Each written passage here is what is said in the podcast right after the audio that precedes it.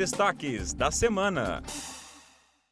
Olá, eu sou Sônia Campos e está começando o Destaques da Semana, o podcast que apresenta algumas das notícias que foram destaque no portal do Ministério Público de Santa Catarina. E eu sou o Ângelo Ribeiro. Aqui nós apresentamos só um resumo das notícias desta semana, de 5 a 9 de julho. Mas você pode saber mais sobre cada uma e outras mais no nosso portal mpsc.mp.br. Começamos o programa de hoje com o lançamento da campanha Vacina Boa é Vacina no Braço. Durante as próximas semanas, o Ministério Público compartilha nas redes sociais fotos e vídeos de integrantes da instituição no momento da vacinação. A campanha veio para incentivar a população a se vacinar sem se importar com o rótulo ou a chamada marca da vacina. Especialistas em saúde pública afirmam que todas as vacinas disponíveis foram aprovadas pela Anvisa e por agências internacionais o que garante a segurança e eficácia de todos os imunizantes disponíveis no Brasil, e que somente a vacinação em massa de pelo menos 70% da população é que vai permitir o controle da pandemia e a volta à normalidade de todas as atividades. O subprocurador-geral de Justiça para Assuntos Institucionais do Ministério Público de Santa Catarina, Alexandre Stefani, destaca esse ponto da campanha: buscar a vacinação em massa. Se vacinar é uma estratégia de imunização coletiva, que visa pensar não só em nós mesmos, em nos autoprotegermos, mas em proteger também toda a nossa família, os nossos amigos e toda a comunidade aqui, a população do estado de Santa Catarina. Por isso a importância de todos nós podermos ir a um posto de vacinação e recebermos a vacina que lá estiver disponível, sem a escolha dessa ou daquela vacina, porque quanto mais gente vacinada, maior é a proteção que teremos nós mesmos e, os, e as outras pessoas que também precisam do nosso auxílio. Não há estratégia individual. Por isso que vacina boa é vacina no braço, tome a vacina que estiver disponível. O Ministério Público de Santa Catarina não só fiscaliza as políticas públicas, como também é parceiro de iniciativas que vão ao encontro do nosso próprio bem-estar. Siga o Ministério Público nas redes sociais e ajude a divulgar essa campanha. Você pode saber mais no nosso portal mpsc.mp.br. E no Planalto Norte do Estado foi dado início na última terça-feira a quarta fase da Operação Et Parter Filho. As apurações decorrem da atuação do GAECO com auxílio operacional da Divisão de Investigação Criminal da Polícia Civil de Canoinhas. Esta fase da operação é um prolongamento das investigações que resultaram na prisão preventiva do prefeito municipal de Major Vieira e presidente da FECAM na época, Orildo Antônio Cerverghini, e de seu filho, Marcos Vinícius Brasil Severghini, em 13 de agosto de 2020. É, e falando nisso, Ângelo, foi realizada uma audiência de custódia também na terça-feira, conduzida pela segunda Câmara Criminal do Tribunal de Justiça de Santa Catarina, que manteve a prisão preventiva dos presos dessa nova fase em Florianópolis durante a mesma operação. Esta foi a primeira vez que o segundo grau de jurisdição realizou em Santa Catarina uma audiência de custódia. A audiência de custódia é o instrumento processual no qual o preso cautelarmente deve ser levado à presença da autoridade judicial no prazo de 24 horas para avaliação da legalidade da prisão. Pois é, Sônia. E assim como as ações de custódia, os eventos também estão sendo realizados virtualmente por videoconferência. Essa semana, o MP catarinense realizou o evento online 20 anos do Estatuto da Cidade, com o objetivo de debater os avanços e os desafios do Estatuto na efetivação dos planos diretores pelos municípios. O evento contou com a participação dos professores Edésio Fernandes e Hermínia Maricato, além do procurador especial do Tribunal de Contas do município do Rio de Janeiro, Samuel Gomes, para palestrar nos três dias do evento. A promotora de justiça e coordenadora do Centro de Apoio do Meio Ambiente, Luciana Pilatipoli, traz um resumo do evento e destaca a importância de debater e fomentar o tema. O balanço do evento foi muito positivo, demonstrou um acerto na escolha dos palestrantes que trataram com profundidade e trazendo muitas sugestões e reflexões importantes sobre o tema. Nós tivemos três dias de evento, então o público foi bastante fiel, o que é um ponto positivo.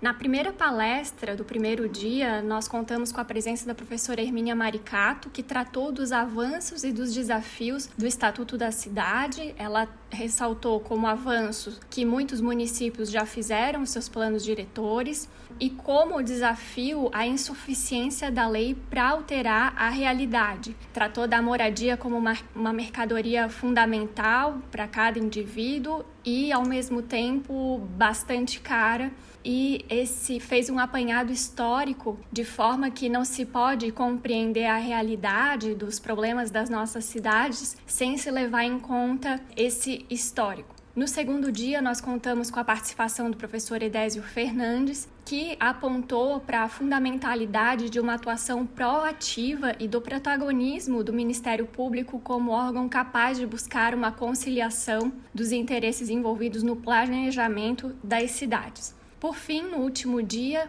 contamos com o Dr. Samuel Gomes, que fez uma análise sobre plano diretor e orçamento e destacou a necessidade de casar o plano diretor, as suas metas, com as previsões orçamentárias, a fim de que o plano diretor e os seus objetivos se transformem em realidade.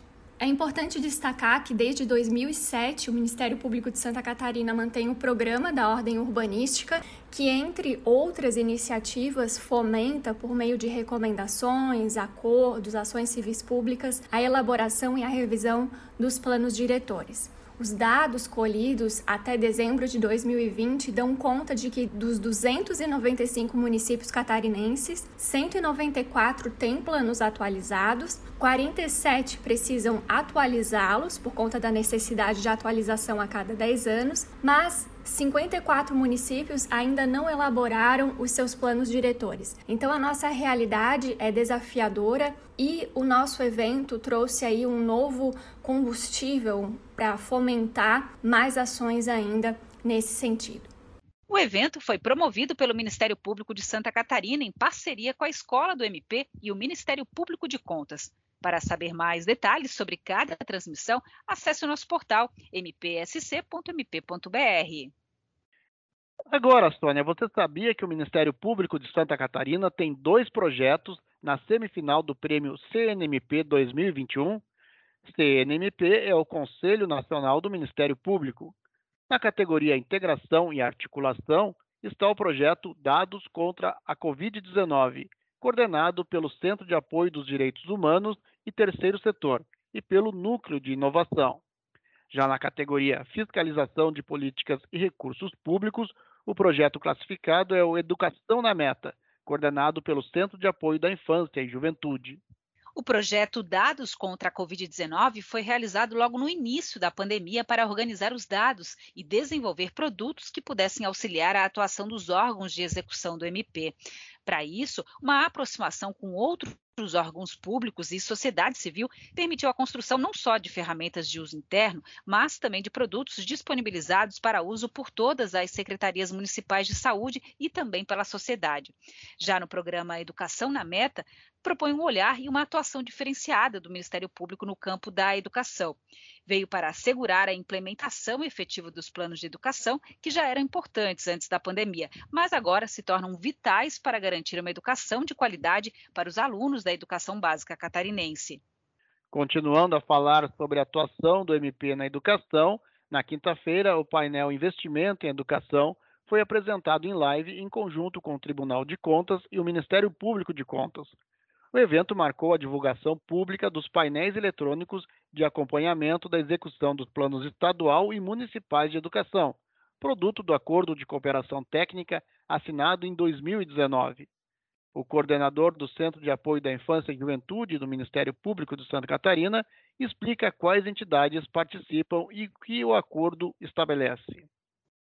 Aqui em Santa Catarina, nós iniciamos lá em 2017, 2018, uma parceria outros órgãos foram se somando para que a gente pudesse fazer o monitoramento e induzir a, a, o cumprimento das metas e estratégias do, do plano estadual e dos planos municipais de educação. E nessa parceria, então, se integraram órgãos importantíssimos, né, como o Ministério Público de Contas aqui de Santa Catarina, como a Assembleia Legislativa, o próprio governo do estado, é, a Federação Catarinense de Municípios, a FECAM, que representa então os prefeitos e os municípios, a Undimes, aqui de Santa Catarina, que representa os dirigentes municipais, os secretários municipais de educação, o Conselho Estadual de Educação, a União dos Conselhos Municipais de Educação, a UNCME, e, e a nossa universidade, né, a UDESC, a Universidade do Estado de Santa Catarina. Esses parceiros se reúnem periodicamente, discutem esses dados, esses painéis e traçam estratégias nesse comitê para que a gente possa garantir, então, o avanço da política pública. Cada órgão cumprindo o seu papel, a sua missão constitucional e institucional para garantir, então, o avanço, né, como eu disse, da política de educação e fortalecer aquilo que a Constituição e a LDB prevêem.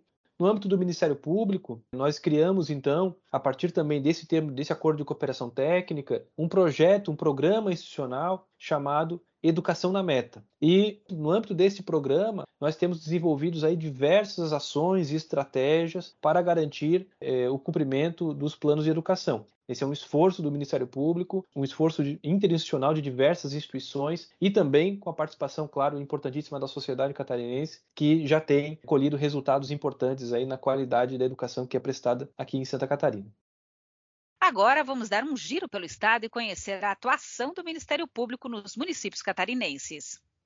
Na capital, o Ministério Público recomendou à Câmara de Vereadores que não nomeie mais ruas que ainda não tenham passado pelo devido processo legal ou que desrespeitem as normas urbanísticas e ambientais. O documento foi assinado pelos promotores de justiça Felipe Martins de Azevedo, Rogério Ponzi Seligman, e Paulo Antônio Locatelli, todos atuantes na área ambiental, e dá prazo de 15 dias para a resposta quanto, quanto ao acatamento ou não da recomendação. O não atendimento pode resultar em medidas judiciais e extrajudiciais.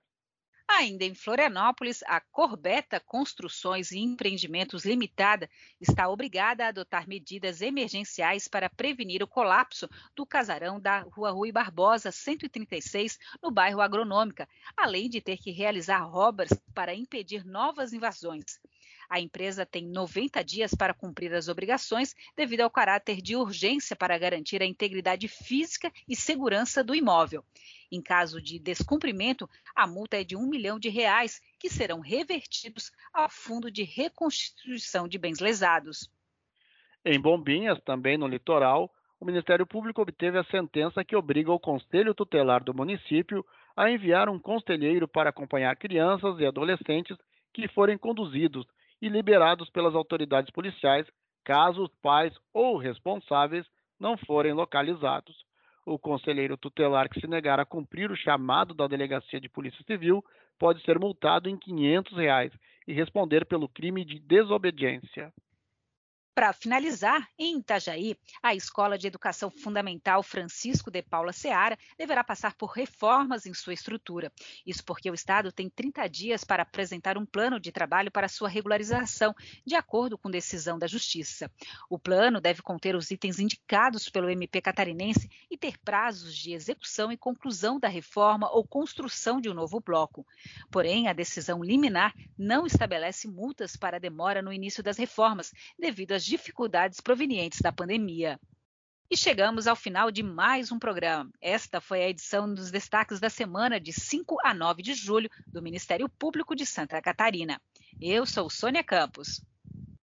E eu sou Ângelo Ribeiro. Acompanhe a atuação do Ministério Público de Santa Catarina em seu dia a dia. Acesse o nosso portal e leia muitas outras notícias. mpsc.mp.br. Bom fim de semana e até mais.